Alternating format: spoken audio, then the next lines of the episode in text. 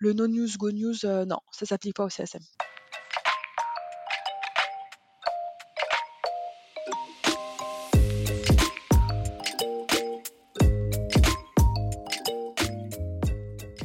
Bonjour et bienvenue dans CSM Co, le podcast du succès client et de ceux qui le font.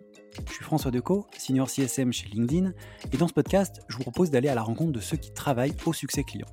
CSM bien sûr, mais aussi leurs managers, clients, partenaires technologiques ou collègues viendront à votre rencontre, partager leurs bonnes pratiques, vous inspirer et vous recommander des outils ou des ressources pour évoluer dans votre approche du succès client et votre rôle. Mon objectif, c'est de vous permettre de repartir avec des idées et des outils très concrets que vous pourrez appliquer dès demain dans votre organisation, quel que soit votre rôle, votre secteur d'activité ou la taille de votre entreprise. J'espère que vous êtes aussi curieux et passionné que moi.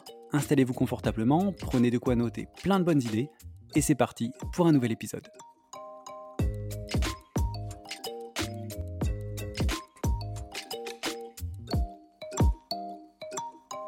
Eh ben, bonjour Anen, bienvenue dans euh, CSM Danco. J'espère que tu vas bien depuis mercredi, puisqu'on s'est vu il y a deux jours euh, à Engage, Engage. J'espère que tu vas bien depuis, que tu as eu le temps de bah, te remettre de toutes ces émotions. Ouais, bah merci déjà pour euh, l'invitation. Et, et oui, et très contente de, de te reparler. alors, Engage Paris, c'était juste incroyable. Et tellement contente qu'il y ait cette communauté de Customer Success euh, des, leaders, des, bah, des customer success aussi, hein, qui étaient là pour, euh, pour l'échange et le partage. C'était juste incroyable. En effet, c'était mmh. absolument top. Et on, en profite au passage pour faire une petite dédicace à toute l'équipe et aussi euh, à tous les CSM. Si vous n'avez pas pu être là cette année, bah, venez l'année prochaine, ça, parce que c'est vraiment un super moment. Mmh. et eh ben écoute, je te propose de, démarrer. On va, euh, alors, on, a plusieurs sujets euh, à aborder. Euh, quand on a échangé, on a vu qu'il y avait plusieurs sujets sur lesquels tu avais toi pas mal bossé. Donc, on va parler de, tout ça. On a des choses assez différentes. Hein. Peut-être pas un, seul fil conducteur comme dans certains épisodes. Là, on va aller chercher à droite à gauche des bonnes pratiques, des choses que tu as pu voir faire sur différentes thématiques. Mais avant de démarrer, comme tous mes invités, je vais te demander de te présenter, de nous parler un peu de, de ton parcours, de ton rôle actuel, de ce que tu fais. Je crois que tu as monté une structure structure depuis peu. Voilà. Est-ce que tu peux nous expliquer un peu ben, comment tu en es arrivé là, ce que tu fais aujourd'hui, nous parler de, qui tu es? Oui, merci, avec plaisir. alors moi, c'est Alain Duprat, comme, comme tu l'as dit tout à l'heure. Et moi, mon expertise, c'est le Customer Success. Donc j'ai 15 ans d'expertise terrain et aujourd'hui en fait j'aide les entreprises à atteindre un, taux de churn de 0% en les aidant à résoudre leurs problématiques un peu rétention client donc qui peuvent être sur, qui peuvent être sur différents sujets. Hein. donc ça peut être euh, lié à leur, leur, leur, structure. Ils ont besoin aussi de créer une structure plus, euh, plus lisse ou plus smooth. ça peut être aussi enfin, besoin d'automatisation ou de formation, par exemple. Donc moi, ce que je fais, c'est vraiment, je les accompagne sur, sur ces sujets-là. sinon, concernant mon parcours, alors moi, j'ai créé, structuré, développé des équipes Customer Success alors, j'ai Customer Success, mais à l'époque, on n'appelait pas ça comme ça. On en parlera peut-être un peu plus tard. Euh, dans le B2B et euh, principalement sur les marchés, internationaux. Euh, donc moi, j'ai commencé sur le marché français, mais très rapidement, j'ai pris des responsabilités régionales, voire globales. et donc mes équipes étaient, étaient globales. Donc j'ai une sensibilité interculturelle. Je ne sais pas trop si ça se dit, mais on va dire que ça se dit. Et on, en reparlera. De, ouais. façon. Et puis j'ai vécu 5 ans à Londres aussi, donc ça aide aussi. Hein. En effet. Voilà. Ce côté un peu international. Oui. Mmh. Cool, bah écoute, merci pour cette, pour cette petite présentation. on, a pu parler un petit peu, mais comme ça tout le monde te connaît aussi un petit peu mieux. et avant de, de, démarrer dans les sujets qu'on a prévu d'aborder, je vais te poser la première question que je pose à tous mes invités aussi, qui est de savoir ce que c'est pour toi que le succès client. Alors, tu as entendu plein de choses, je pense, mercredi à, Engage, mais je suis sûr que tu as aussi ta propre définition et ta façon de voir le succès client. Oui, alors cette fameuse question, effectivement, le succès client, qu'est-ce que c'est? Pour moi, c'est bon, avant tout comprendre les besoins du client. ça, je pense que tout le monde dirait à peu près la même chose. mais c'est aussi forcément offrir les solutions, les services qui vont rendre la vie du client facile, qui vont résoudre ses problèmes en fait. Et le dernier, enfin la dernière chose que je rajouterais en fait, c'est aussi l'esprit un peu partenariat. Pour moi, le succès client, c'est aussi elle vient aussi du, du, du client lui-même, c'est-à-dire le fait qu'il va, il va, il va nous faire confiance aussi sur notre, sur notre capacité aussi à résoudre des problèmes. Donc s'il y a un souci sur, sur l'outil ou le service, il sait qu'on va, le on va pouvoir le résoudre et faire confiance aussi à nos recommandations sur la meilleure façon d'utiliser l'outil, par exemple, dans le cas d'un software. Ouais. Ok, donc il y, y, a aussi un, une volonté, enfin, c'est aussi la balle est aussi dans le camp du, du client pour, euh, pour que. Je pense, ouais. Ouais, exactement. Ouais, complètement, ouais. J'aime bien. Ouais. Euh, bah écoute, merci pour, euh, pour ces, ces, premiers éléments et en effet, on remet aussi la balle de temps en temps dans le camp du client si on veut assurer son succès. très bien. Alors, je le disais, tu l'as dit un peu, toi, tu as une expérience qui est assez longue, qui est assez variée aussi. Ouais. Alors, on va un peu, je le disais, sauter d'un sujet à l'autre. Hein. il y a beaucoup de conseils, de bonnes pratiques que tu vas partager. Et voilà, je me suis dit que c'était la meilleure façon de procéder, mmh. de, passer d'un sujet à l'autre. Le premier point que je voulais aborder avec toi, c'est quelque chose que tu m'as dit pendant notre échange de, préparation. Tu m'as expliqué que tu t'es rendu compte à un moment que ce que tu faisais, et tu l'as dit un peu en intro, bah, en fait, c'est ce qu'on appelait alors le, service client. Bah, en fait, c'était mmh. du customer success, qui mmh. avait une communauté autour de ça. On l'a vu mercredi. Comment est-ce que justement tu as pris conscience de ça? Comment on passe d'un mindset un peu service client basique, entre guillemets, même si je ne vais pas le dénigrer ou quoi que ce soit, mais comment on passe voilà, de, ce niveau-là de service à un service customer success? C'est quoi qui change? Comment on, prend ce, tournant? Ouais. Oui, et en fait, moi, pendant des années, je me suis sentie quand même très seule. Euh, parce que du coup, euh, bah, j'expliquais un peu aux gens ce que je faisais, mais euh, mais personne vraiment comprenait. Enfin, soit on, me mettait, enfin on mettait moi ou mes équipes dans la case call center, soit dans la case IT. Enfin voilà, ça, ça, dépendait à qui on parlait. donc c'est parfois très compliqué de, d'expliquer ça, alors que ce soit en interne ou en externe, hein, enfin que ce soit avec avec des amis ou, ou en interne au sein de l'entreprise heureusement, ça a beaucoup évolué. Mais, mais au départ, moi, mes équipes, elles avaient plusieurs noms. Hein. Enfin, on a eu, avant, qu'on les, avant de les appeler Customer Success, on a eu Service Delivery Manager, une fois on les a appelés Online Service Manager, même Project Manager. Et puis, et puis, et puis, il y a peut-être quatre ans, on a, enfin dans mon ancien, dans mon ancienne boîte, on avait restructuré en fait l'équipe service client justement et pour, bah, pour optimiser aussi les ressources, pour alléger les, les, équipes, etc. Et pour, surtout pour que l'expérience client soit aussi soit, soit lisse, enfin soit, soit, soit meilleure. Et du coup, ce qu'on avait fait, c'est qu'on avait créé en fait différents rôles. Donc on avait, on avait créé l'onboarding justement, l'équipe onboarding. Et puis c'est là qu'on a, on a on a mis une équipe Customer Success qui faisait déjà ce, rôle-là, hein, sauf qu'on les appelait pas Customer Success. Et, là, on a, on a mis le, le nom Customer Success. Bon, nous, on, avait choisi à l'époque Customer Success Partner, mais c'est vraiment un choix interne, mais ça reste, ça reste du Customer Success. Et avec du, la responsabilité des comptes stratégiques et des process différents et des outils différents pour les clients beaucoup plus simples, on va dire, dans la gestion, qui n'ont pas forcément besoin d'un Customer Success dédié. Et, et c'est à ce moment-là, justement, en faisant des recherches et en, essayant un peu de voir ce qui se passait dans d'autres entreprises, bah, quand je, justement je créais cette nouvelle structure, que j'ai découvert qu'il y avait. alors, aux États-Unis, c'est très connu, hein, le Customer Success, mmh. mais en France, c'est là où j'ai découvert justement qu'il y avait une communauté. Et donc, c'est comme ça que bah, j'ai fait ta connaissance hein, aussi, grâce à LinkedIn. Et puis, c'est là où j'ai vu, effectivement, ça prenait une belle ampleur en France et qu'il y avait aussi un vrai besoin justement de d'implémenter ces rôles, principalement dans le SaaS, même si ça peut se faire dans d'autres types d'entreprises. Mais dans le SaaS, je, vois que, que ce rôle en fait est bien, est bien, est bien connu et, qu'on, et qui, qui, fait aussi partie de la stratégie, la stratégie business de l'entreprise. Donc ça fait vraiment plaisir. Je me sens beaucoup moins seule du coup. J'imagine. Mais et, du coup, quand vous avez fait ce, ce, changement, cette réorganisation en interne, le, le, rôle a vraiment changé aussi ou c'est vraiment juste vous dites attends on, on, divise et maintenant on a une partie onboarding une partie qu'on appelle customer success qui fait un, plus ou moins la même chose qu'avant mais euh, on se rend compte que c'est ce nouveau nom et que c'est comme ça qu'il faut les présenter Mmh. aux clients est-ce que voilà c'est plus une question de positionnement de l'interlocuteur par rapport au client ou est-ce que dans le job lui-même il y a vraiment quelque chose qui a énormément évolué à ce moment-là? Non, en fait, le le job n'avait pas changé. Ce qu'on avait fait, Ok. c'est qu'on avait quand même, hem, on avait, heu, la seule la seule chose qui a changé, je dirais, c'est qu'avant, on avait, heu, le le CSM, même s'il s'appelait pas CSM, faisait, heu, de l'onboarding, heu, plus, Ok. heu, faisait la formation et gérait la relation client.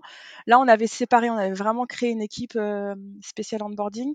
Après, ce qu'il faut savoir, c'est que mes équipes, elles étaient globales, heu, donc heu, l'équipe onboarding, elle pouvait être basée dans un pays spécifique et gérer, des marchés, qui sont pas forcément, là, enfin, dans le pays où où où l'équipe se trouvait. Donc du coup, c'était plutôt un positionnement,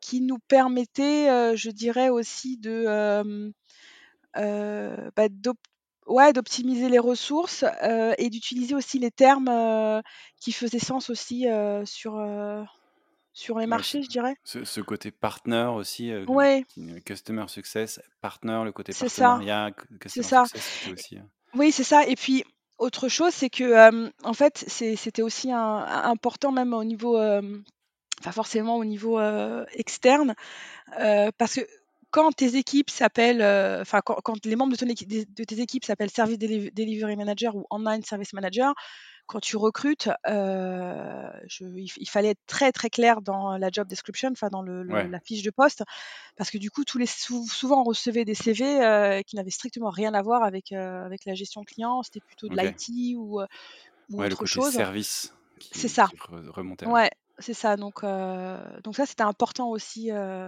vis-à-vis de Ok. l'externe. Mmh. Ok. Non, et puis même, je pense par rapport aux clients, quand tu as tes services delivery, il y a un côté très euh, prestataire.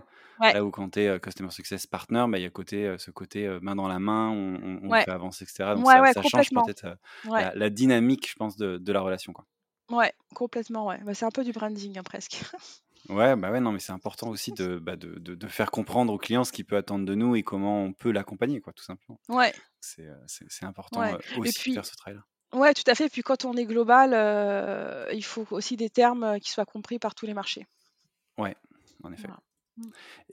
Et alors justement, tu en as parlé un petit peu, heu, à alors il y a quelques instants, tu parlais de recrutement et de de termes Ouais. le recrutement et c'est un autre, un autre des sujets que je voulais aborder Mmh. avec toi. Mmh.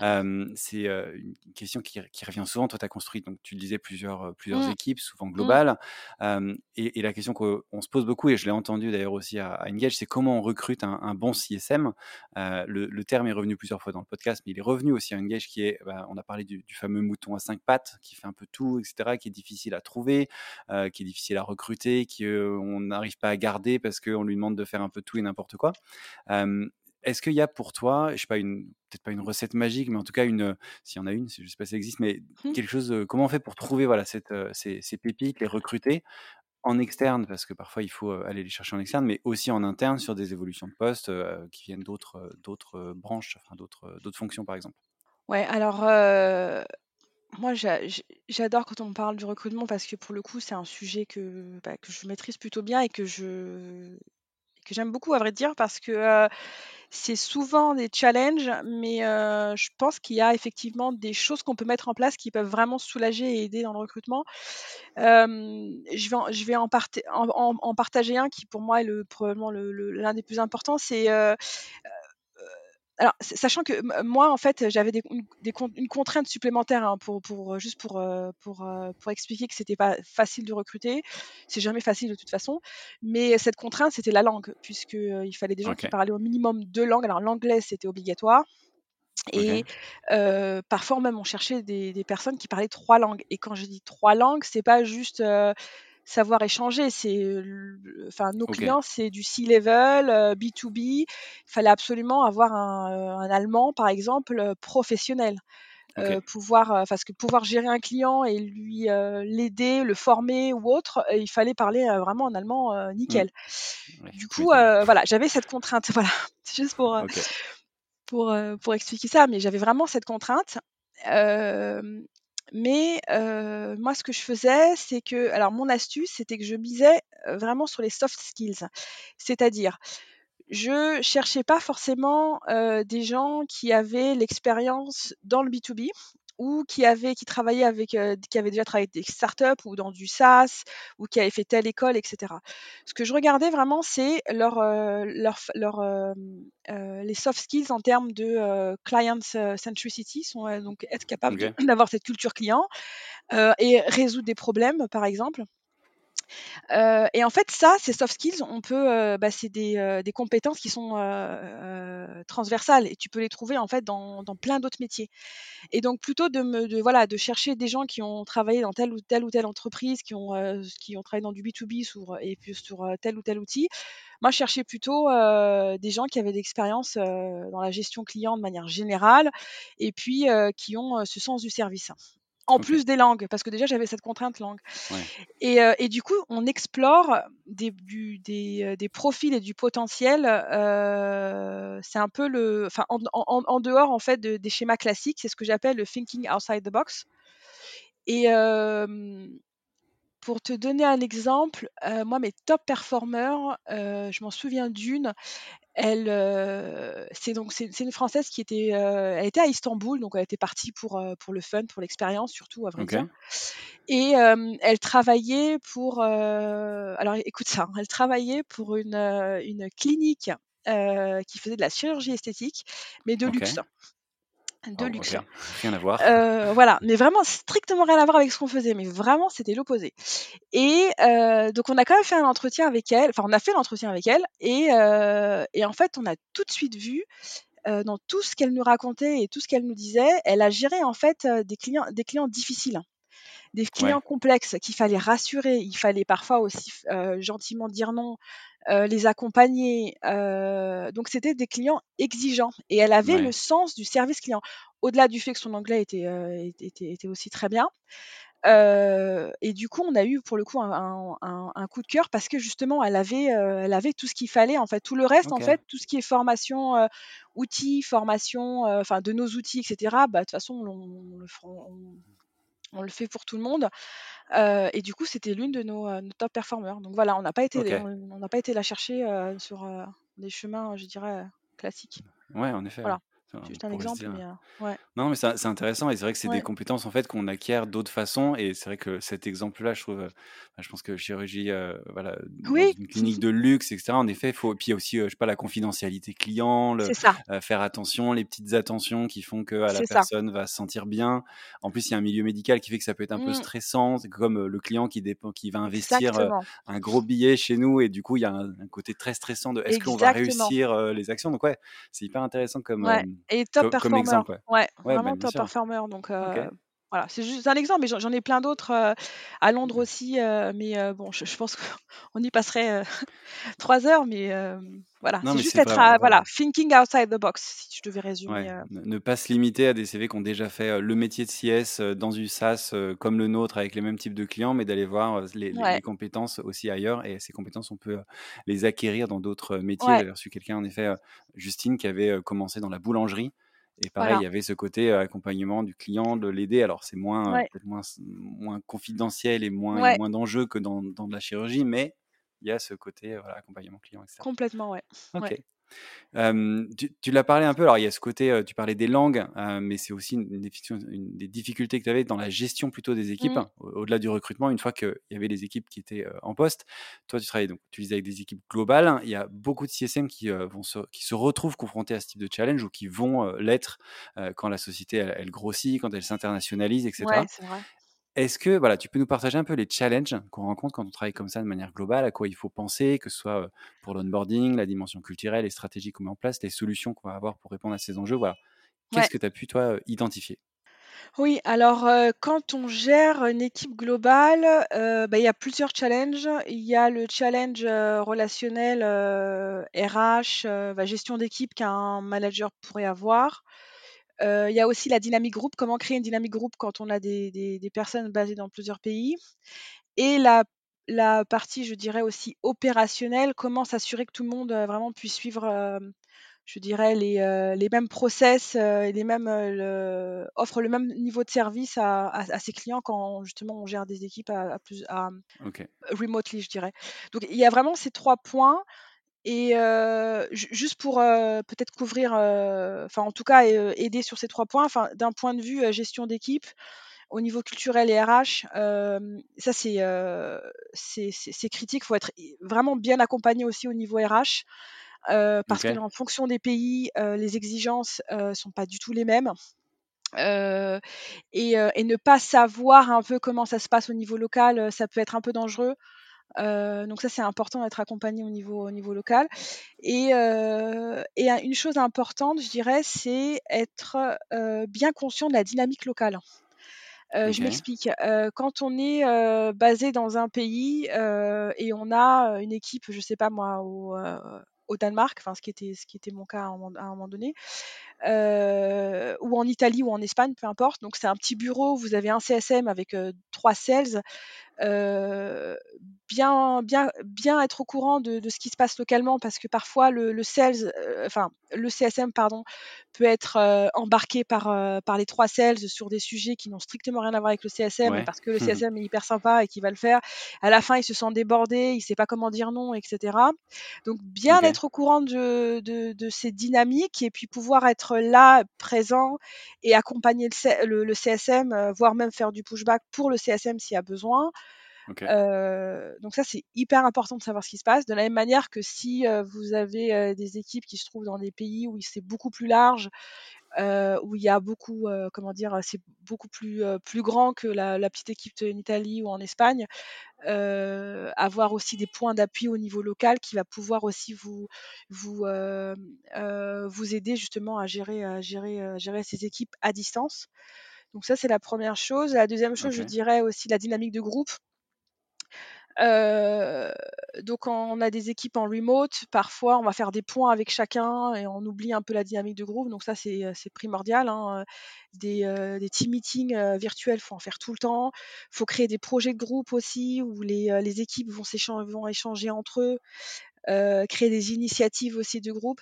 Ça c'est important parce qu'en fait, par rapport à mon expérience, j'ai vu qu'on avait, enfin de toute façon, les équipes, les marchés sont différents, donc les problématiques sont différentes, et les équipes, elles vont se challenger entre elles quand vous avez l'Europe versus les US qui vont gérer un projet ensemble, ils vont se challenger dans le sens où les US ils vont dire bah non nous on gère pas on fait pas ça pour notre client, les en Europe ils vont dire bah nous on le fait parce que si on le fait pas ça se passe mal et du coup ils vont un peu se challenger à ok bah du coup tu fais quoi? Est-ce qu'on peut le faire mieux? On peut le faire différemment? Etc donc c'est en tout cas cette dynamique elle va elle va générer aussi elle va générer une compétition gentille, mais une compétition qui va les aider aussi à, faire, à faire mieux et à, se remettre en question aussi sur la façon dont, éventuellement peuvent gérer les clients. D'avoir plusieurs perspectives quand il y a un projet, un problème ou autre, d'avoir de, cette perspective du coup multiculturelle en se servant du fait qu'on a des équipes globales pour, pour trouver les meilleures solutions qui vont répondre à plus de, plus de marchés aussi. Ouais, complètement, parce que si on, si on est European centric, on a une façon de faire et je trouve qu'on a beaucoup de choses à apprendre des Américains, de la même manière que les Américains ont beaucoup de choses à apprendre de, l'Europe. Voilà, j'ai pris ces deux pôles parce que c'est dans mon ancien. C'était voilà, souvent ça. Mais ne pas, voilà, c'est pas, on n'est pas en, on n'est pas opposé. Il y a des choses qu'on peut prendre des, des, uns des autres. Donc ça, ça c'est important. Et, puis du coup, c'est un conseil intéressant pour les gens qui ont des équipes dans plein de bureaux différents, de, de, leur dire s'il y a un projet, un problème qui se présente à Londres, ne pas demander que aux équipes qui sont à Londres, par exemple, de travailler sur le projet, mais de rajouter une perspective FR, espagnole, Tout à fait. asiatique quelque part, si on a des bureaux là-bas, de, voilà, d'avoir Tout à fait, parce qu'on voilà, tout à fait, parce qu'on pense qu'on gère la façon dont on gère les clients, bah, tout le monde, tout le monde fait la même chose, mais en fait pas du tout. Ouais même après, dans une, si le problème s'est posé au UK, il peut se poser en France ou dans d'autres pays après. complètement. Et si on a déjà travaillé dessus, on peut scaler la réponse. Et, Complètement. Donc ça, c'est primordial. La dynamique groupe, faut surtout pas l'abandonner. les, one-on-one, c'est bien. D'ailleurs, il faut les faire. Alors justement, un, conseil aussi quand on gère des équipes en remote. si vous avez un CSM qui vous dit non tout va bien, j'ai pas besoin de parler, enfin parlez quand même. Les emails, c'est bien, mais il faut avoir un call, même si c'est 20 minutes pour parler du beau temps, c'est pas grave. Mais il faut voir les gens. parce que moi j'ai vu des gens vraiment en souffrance presque, euh, qui voulaient pas parler avec leur manager. Enfin, dans mes équipes, donc j'avais des managers, deux managers, et, et en, les croisant dans le couloir, je vois qu'ils sont pas bien et fatigués. Et quand je demande au manager, ah bah non, tout va bien dans les calls, il me, enfin, il, il vient plus au call parce que tout, tout se passe bien, ses clients sont en track, etc. Sauf qu'en fait, je, je, physiquement, je voyais qu'il avait l'air fatigué. Donc bon, je suis intervenue, mais, mais clairement, il y avait un souci en fait de, de bien-être. C'est hyper important, surtout quand on est en remote et d'avoir ces points d'appui au niveau local qui vont aussi voir des choses que vous, vous ne voyez pas. Euh, donc ça, c'est important. Et, le dernier point, juste par rapport à l'équipe euh, globale, c'est au niveau opérationnel. Euh, vraiment, c'est le dernier conseil, c'est s'assurer que les que vous avez vraiment en termes de, comment on appelle ça de de, base, enfin de foundation, enfin de en termes opérationnels, c'est que tout le monde vraiment est, que tous les bureaux aient exactement les mêmes process, les mêmes objectifs. les mêmes, les mêmes, les mêmes façons de faire, enfin les, les, différentes étapes à suivre, etc. Enfin tout ce qui est process et, outils parce que du coup, euh, un, ça permet les échanges beaucoup plus faciles et d'optimiser vos ressources. Il y, en a, il y a un bureau qui, pour une raison ou une autre, a beaucoup de difficultés, ben, quelqu'un d'autre d'un autre pays va pouvoir euh, soutenir en fait le business, même s'il ne parle, parle pas la langue. Vous allez pouvoir euh, faire du back-office ou aider sur un ou deux sujets, la première chose. Et le jour où vous voulez automatiser, ce sera beaucoup plus facile parce qu'en fait, les foundations seront exactement les mêmes. Et du coup, ensuite, l'automatisation de certaines tâches, elles vont, elles vont, elles vont être beaucoup plus faciles. Donc, ça, c'est important. C'est plus pour avoir une vision moyen-long terme, je dirais. D'accord, d'harmoniser les process sur, la partie opérationnelle. Ouais, dès le départ. Dès le départ, vraiment. ok. Je suis désolée, ma, ma réponse, elle était hyper longue, non? Non, elle était très bien. Écoute, elle n'était pas longue, elle était complète, j'ai envie de dire. Parce que tu sais, moi, quand je commence, ça y est, je ne m'arrête plus. Bah oui, non, mais c'est bien. C'est autant, quitte à faire, autant faire des choses complètes. Et d'ailleurs, et on va continuer, on va compléter un peu tout ça. Parce que là, on a parlé du recrutement, on a parlé de, de, la construction de l'équipe, de ces, euh, voilà, de parler des, des fondations, de, de, la base, etc. Un autre sujet qui va se poser pour les managers, c'est la formation des CSM. Euh, on va avoir des profils, et tu l'as dit toi-même, qui sont parfois très, euh, très différents de, de, la personne qui vient euh, justement de, côté chirurgie, etc., à quelqu'un qui a peut-être un parcours plus classique dans le SaaS, qui a été sales, j'en sais rien. Donc des profils très différents, des marchés qui vont être différents, des produits qui évoluent très vite, des, des process aussi qu'il faut sans cesse adapter.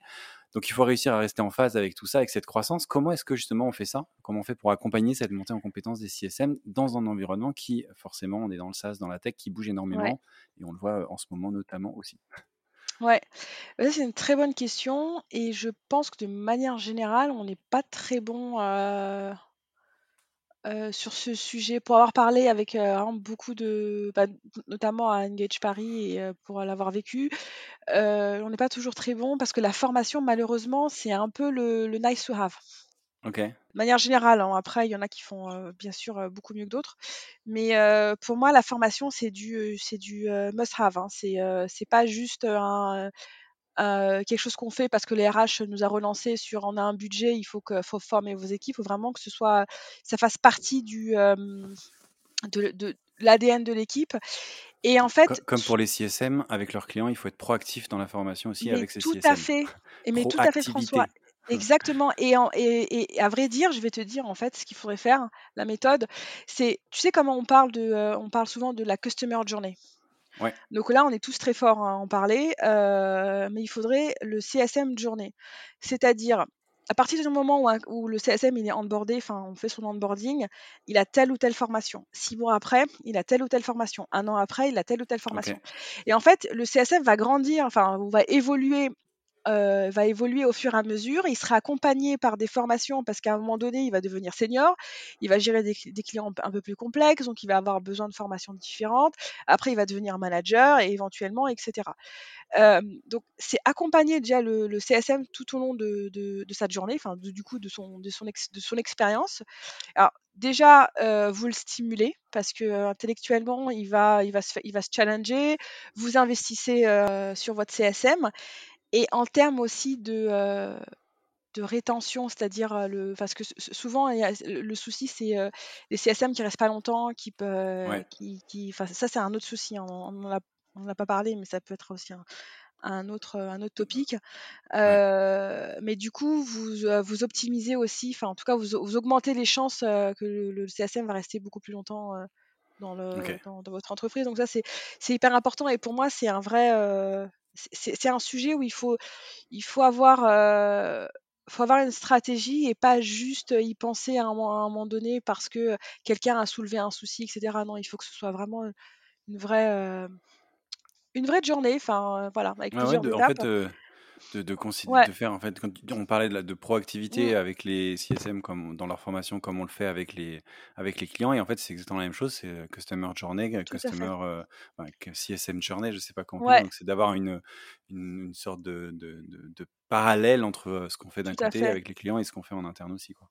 Tout à fait et et, et j'ai envie de rajouter aussi quand on a une, une équipe globale l'avantage, c'est qu'on a accès aussi à des, de l'expertise en formation sur des sujets qui sont quand même traités, qui sont bien mieux traités dans certains pays par rapport à d'autres. Exemple, aux États-Unis, ils sont très très bons dans tout ce qui est prise de parole en public. Et donc les CSM, on sait qu'ils sont, sont souvent en train de présenter devant des clients, etc. Et, du coup, quand on a une équipe globale, on peut aussi faire intervenir des, experts, par exemple aux États-Unis, et tout le monde peut, en bénéficier en fait. Donc ça, ça, ouais, faut pas hésiter. voilà, c'est juste aussi encore une fois le thinking outside the box. C'est quand on est global, utiliser des ressources aussi bah, globales.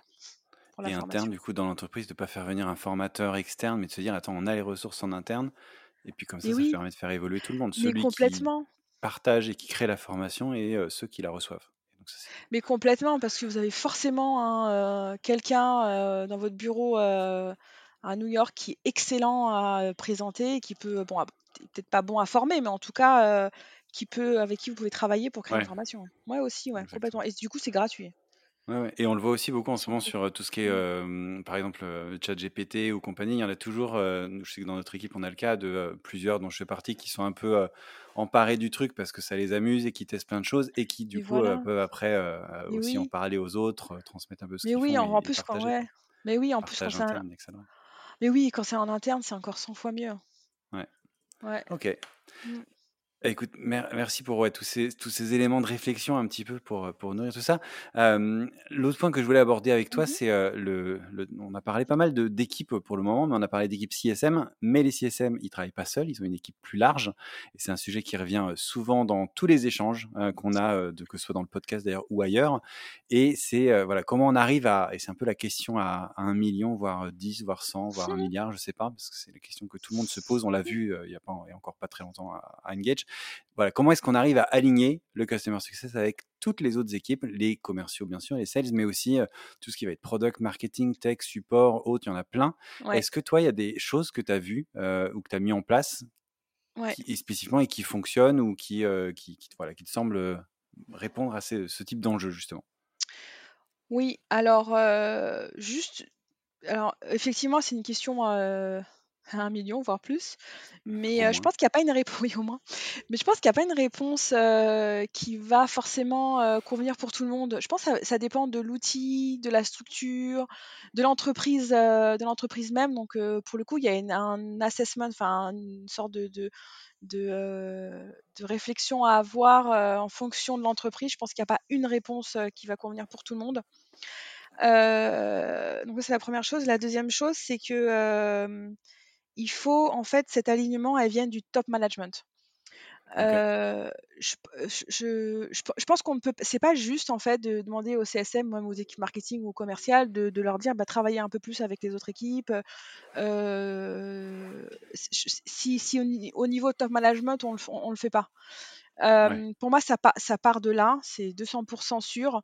il faut que les, les, les head-off ou les, les, top managers au niveau même au niveau codir qui puissent en fait montrer en fait le cette justement cette collaboration cet alignement j'ai envie de dire pour et ensuite ça va ça va ça va se découler presque naturellement vers le bas et, et, les team leaders et les CSM probablement qui ils seront plus aptes à collaborer ou être alignés en tout cas avec, avec les autres équipes.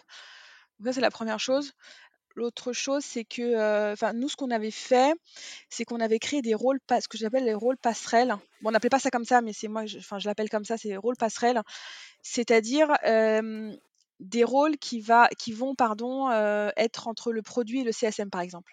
donc, c'est, on avait un rôle, par exemple, qui s'appelait Regional Product Manager on peut l'appeler ça aussi digital expert ou solution expert. Enfin, il peut y avoir plein de noms différents.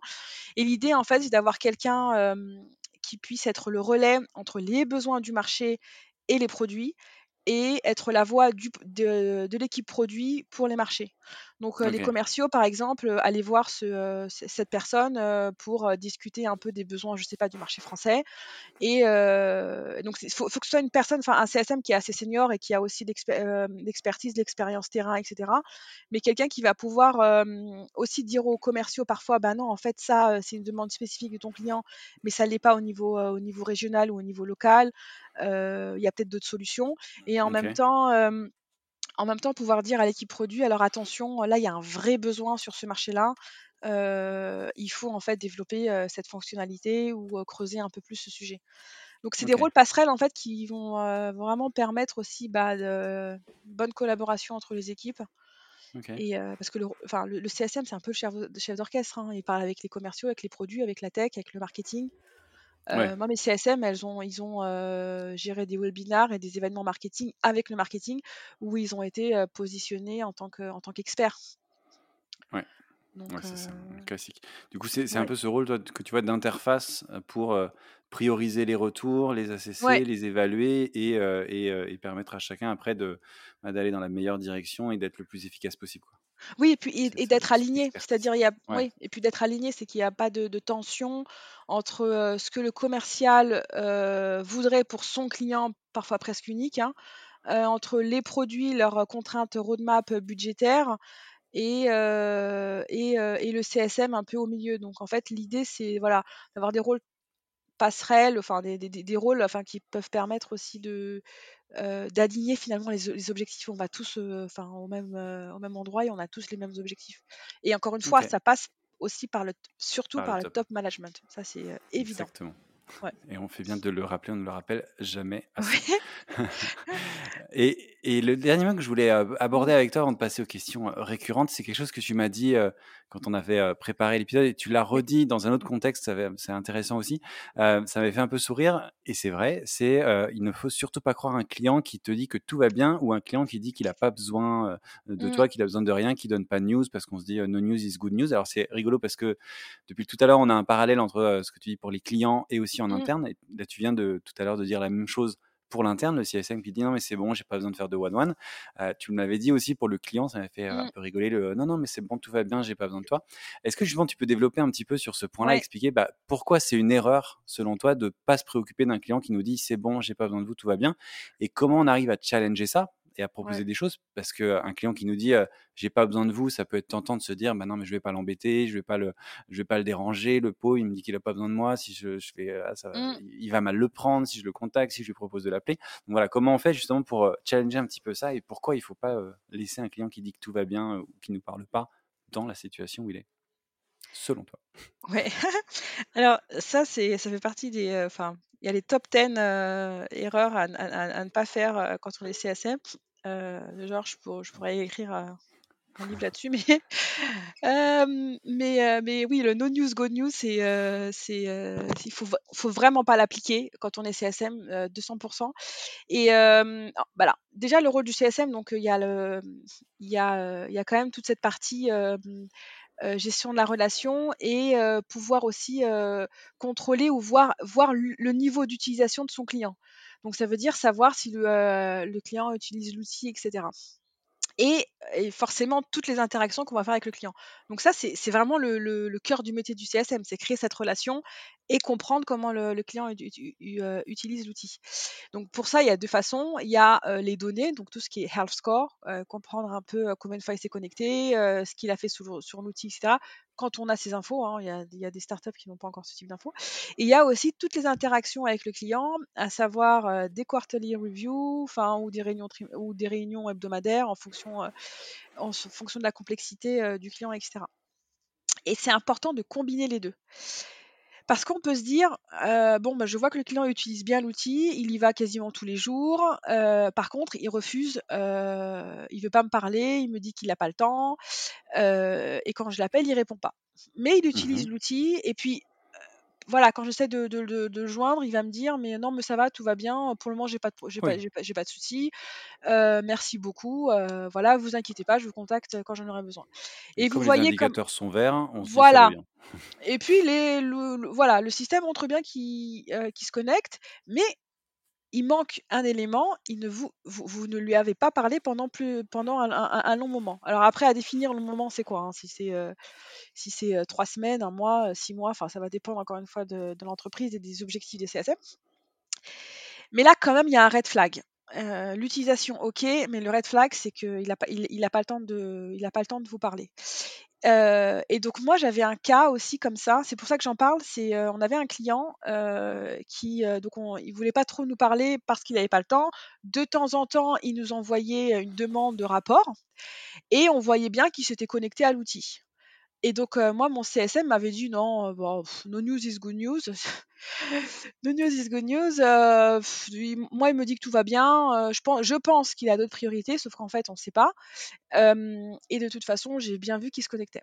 Sauf qu'en fait, euh, ce qui se passait, c'est que ce client-là, en fait, préparait sa sortie. En fait, il, il, euh, il avait, euh, il s'était engagé avec un autre provider et les rapports qu'il nous demandait, etc., c'était en fait pour voir un peu le niveau de, de- de données, etc., qu'on avait et euh, demander à, au- à son l'autre provider euh, comment il allait pouvoir intégrer toutes ces données, euh, en fait, préparer en fait ce- sa transition et une ouais. nouvelle implémentation. Mais comme on lui a pas parlé et qu'on n'a pas forcé, et le commercial non plus parce que euh, il avait aussi d'autres priorités, etc. Bah, du coup, on a perdu un client. OK. Donc euh, hyper important. Alors même si vous, vous n'y êtes pas, même si le CSM ne parle pas au client, euh, le commerce, allez voir aussi le commercial. Euh, lui demander est-ce qu'il a parlé au client, oui, non. Alors peut-être qu'il parle beaucoup au, commercial et donc là effectivement, bon, on peut, on peut se dire ok, si le client a juste d'autres sujets, mais il parle avec le commercial, tout va bien. Mais, il, mais il faut vraiment creuser. Et, ça, c'est le rôle, c'est pour le coup, c'est le rôle du, du CSM. Donc le no news, go news, euh, non, ça s'applique pas au CSM.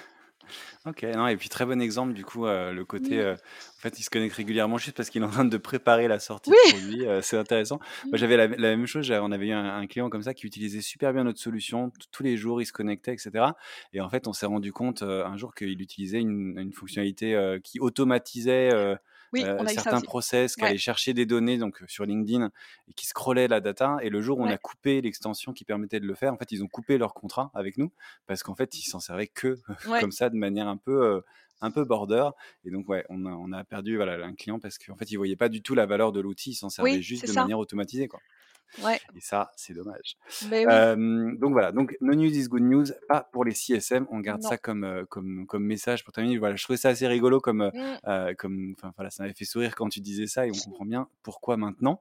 On arrive à la fin du coup de de l'épisode, on va passer à la partie, recommandations, conseils et cetera de vraiment de tips très pratiques, D'accord. avec, ces questions récurrentes que je pose à tous les invités et la première, c'est la partie de recommandations d'outils.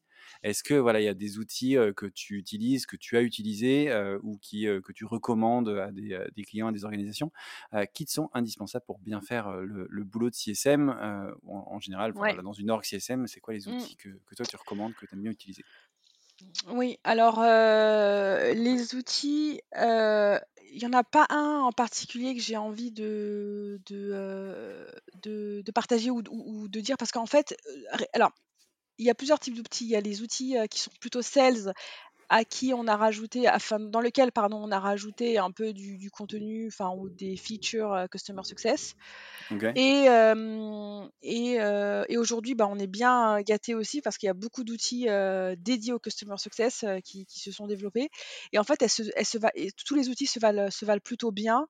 Ça va être en fonction aussi des besoins de l'entreprise, etc. Donc il n'y a pas un outil où je vais dire vraiment il fait la différence.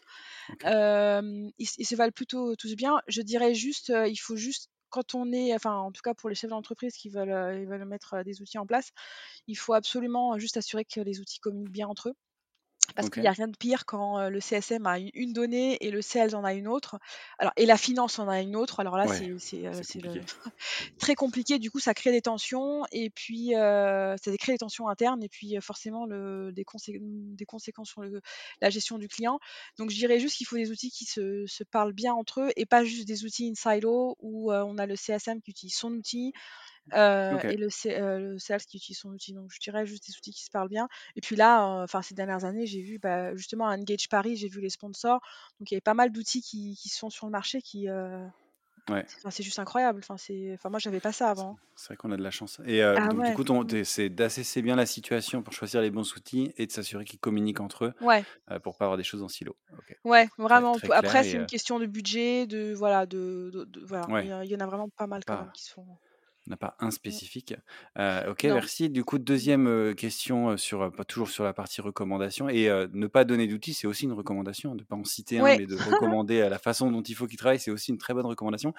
sur la partie plutôt ressources, un peu de voilà, qu'est-ce que tu écoutes, qu'est-ce que tu lis, qu'est-ce que tu regardes, qu'est-ce que tu, je sais pas, où est-ce que mmh. tu vas comme site pour justement bah, évoluer sur ta compréhension de, de, ce métier de CSM, des enjeux des clients, bah, de, voilà, pour progresser, on va dire, professionnellement. Ouais. Bah, moi déjà, je regarde beaucoup ce qui fait ce qui se fait, plutôt à l'étranger, notamment aux États-Unis. il y a quand même pas mal de contenu. il y a des, il y a, même des CSM en fait qui ont créé leur propre, bah, leur propre podcast, leur propre formation etc. Je pense à une, qui s'appelle, Customer Customer Success Project. c'est une jeune fille qui, voilà, qui, qui fait du customer success et qui, qui lance beaucoup de contenu, qui fait aussi des webinaires, etc. donc ça, c'est plutôt pour les CSM, s'ils ont vraiment besoin d'échanger et d'avoir des conseils plutôt pratiques. après, il y a Gainsight. J'aime bien leurs ressources. Alors, Gainsight, c'est un outil, hein, c'est une plateforme, mais ils ont pas mal de ressources aussi. J'aime bien les lire. Alors, c'est un peu plus stratégique, je dirais, mais du coup, c'est intéressant. donc ça, ce sont. Alors ça, c'est plutôt lié au CSM. Après, il y a un livre que je pourrais recommander qui n'est. Alors c'est pas lié au CSM, c'est plutôt juste dans la gestion de, j'ai envie de dire, en tant que professionnel, enfin même pour toi en fait, François, pour le coup, ça peut être intéressant. Enfin, c'est un livre qui s'appelle L'essentialisme, c'est Essentialism. tu le connais? Of course. Non. mais alors, ce livre, il a changé ma vie, François.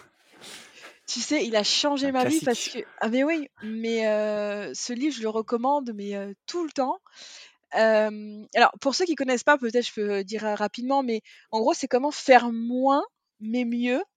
Et c'est surtout pour ceux qui se sentent en fait souvent, je sais pas, débordés, surmenés, qui ont l'impression à la fin de la journée, alors ils sont fatigués et à la fin de la journée, ils n'ont pas l'impression d'avoir d'avoir fait quelque chose de, concret ou d'avoir avancé.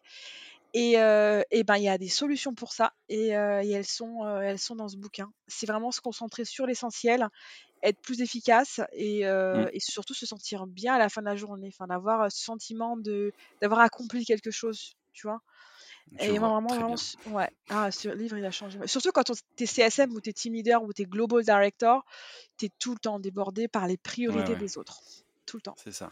Ouais, je m'intéresse beaucoup moi, à tout ce qui est productivité, etc. Il y a plein de bouquins comme ça qui sont assez, assez fous sur ces, sur ces thématiques-là qui permettent vraiment d'y, voir plus clair. Donc, en effet, c'est un, un, des très bons dans toute cette série.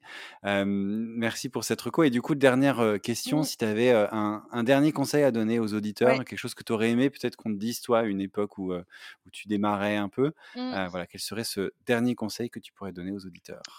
Le conseil que je pourrais donner, alors peut-être qu'il s'adresse un peu plus au CSM euh, ou au team leader CSM, euh, c'est le fait que en fait, le CSM n'est pas le seul euh, responsable de la satisfaction client. Je m'explique. moi, quand j'ai démarré, voilà, avec mon, sens du service, on a envie de résoudre les problèmes du client tout le temps. et parfois, on est, on est un peu seul, on ne demande pas parce qu'on se dit bon, on va, on va réussir à le faire, donc on trouve des solutions, des workarounds, etc. Sauf qu'on se fatigue très vite et en fait, on oublie aussi que ben, euh, on n'est pas le seul responsable de, de, de à, trouver en tout cas des solutions et qu'on peut demander de l'aide. Donc vraiment, pour le coup, le conseil euh, que je donnerais, c'est ne pas hésiter quand on est coincé et qu'on gère beaucoup de choses, c'est de demander de l'aide à son manager, c'est presque, c'est presque normal, mais même à des, à des collègues, à l'équipe produit, à, voilà, enfin, à tous ceux qui vont pouvoir aussi, ou à écouter, à échanger avec d'autres CSM pour voir aussi s'il n'y a pas des solutions à proposer, etc. Donc vraiment, on est, voilà, ne, pas hésiter à demander de l'aide. Je pense que c'est. Ce qu'on dit souvent, c'est qu'en effet, le succès client, c'est pas le job de CSM, c'est le mindset de l'entreprise qui doit être tourné vers ça. C'est ça. Et ça, c'est bon. mais pas seulement, d'ailleurs, ce que tu dis, hein, pas seulement aller chercher de l'aide dans l'entreprise, mais parfois aussi en externe, d'autres CSM qui pourraient. N'hésitez pas à contacter des gens sur LinkedIn, par exemple, de manière un peu voilà, un petit peu informel et les gens vous répondront en général. Oui, et puis parfois, oui, c'est ça. Et puis parfois, on, on se sent bien, même mieux quand voilà, ton challenge, en fait, tu te rends compte que tout le monde a le même challenge. Donc, du coup, tu te sens beaucoup mieux. Et bon, ton problème n'est pas résolu, mais en tout cas. tu as pu échanger. Voilà. Ok, bah écoute, merci pour ce, ce dernier conseil. Je te remercie d'être venu du coup dans, dans le podcast et d'avoir partagé plein de choses. et puis, bah voilà, je te remercie et je te souhaite une, bah, une bonne fin de journée. Je te dis à très bientôt. Merci François, à bientôt. À bientôt.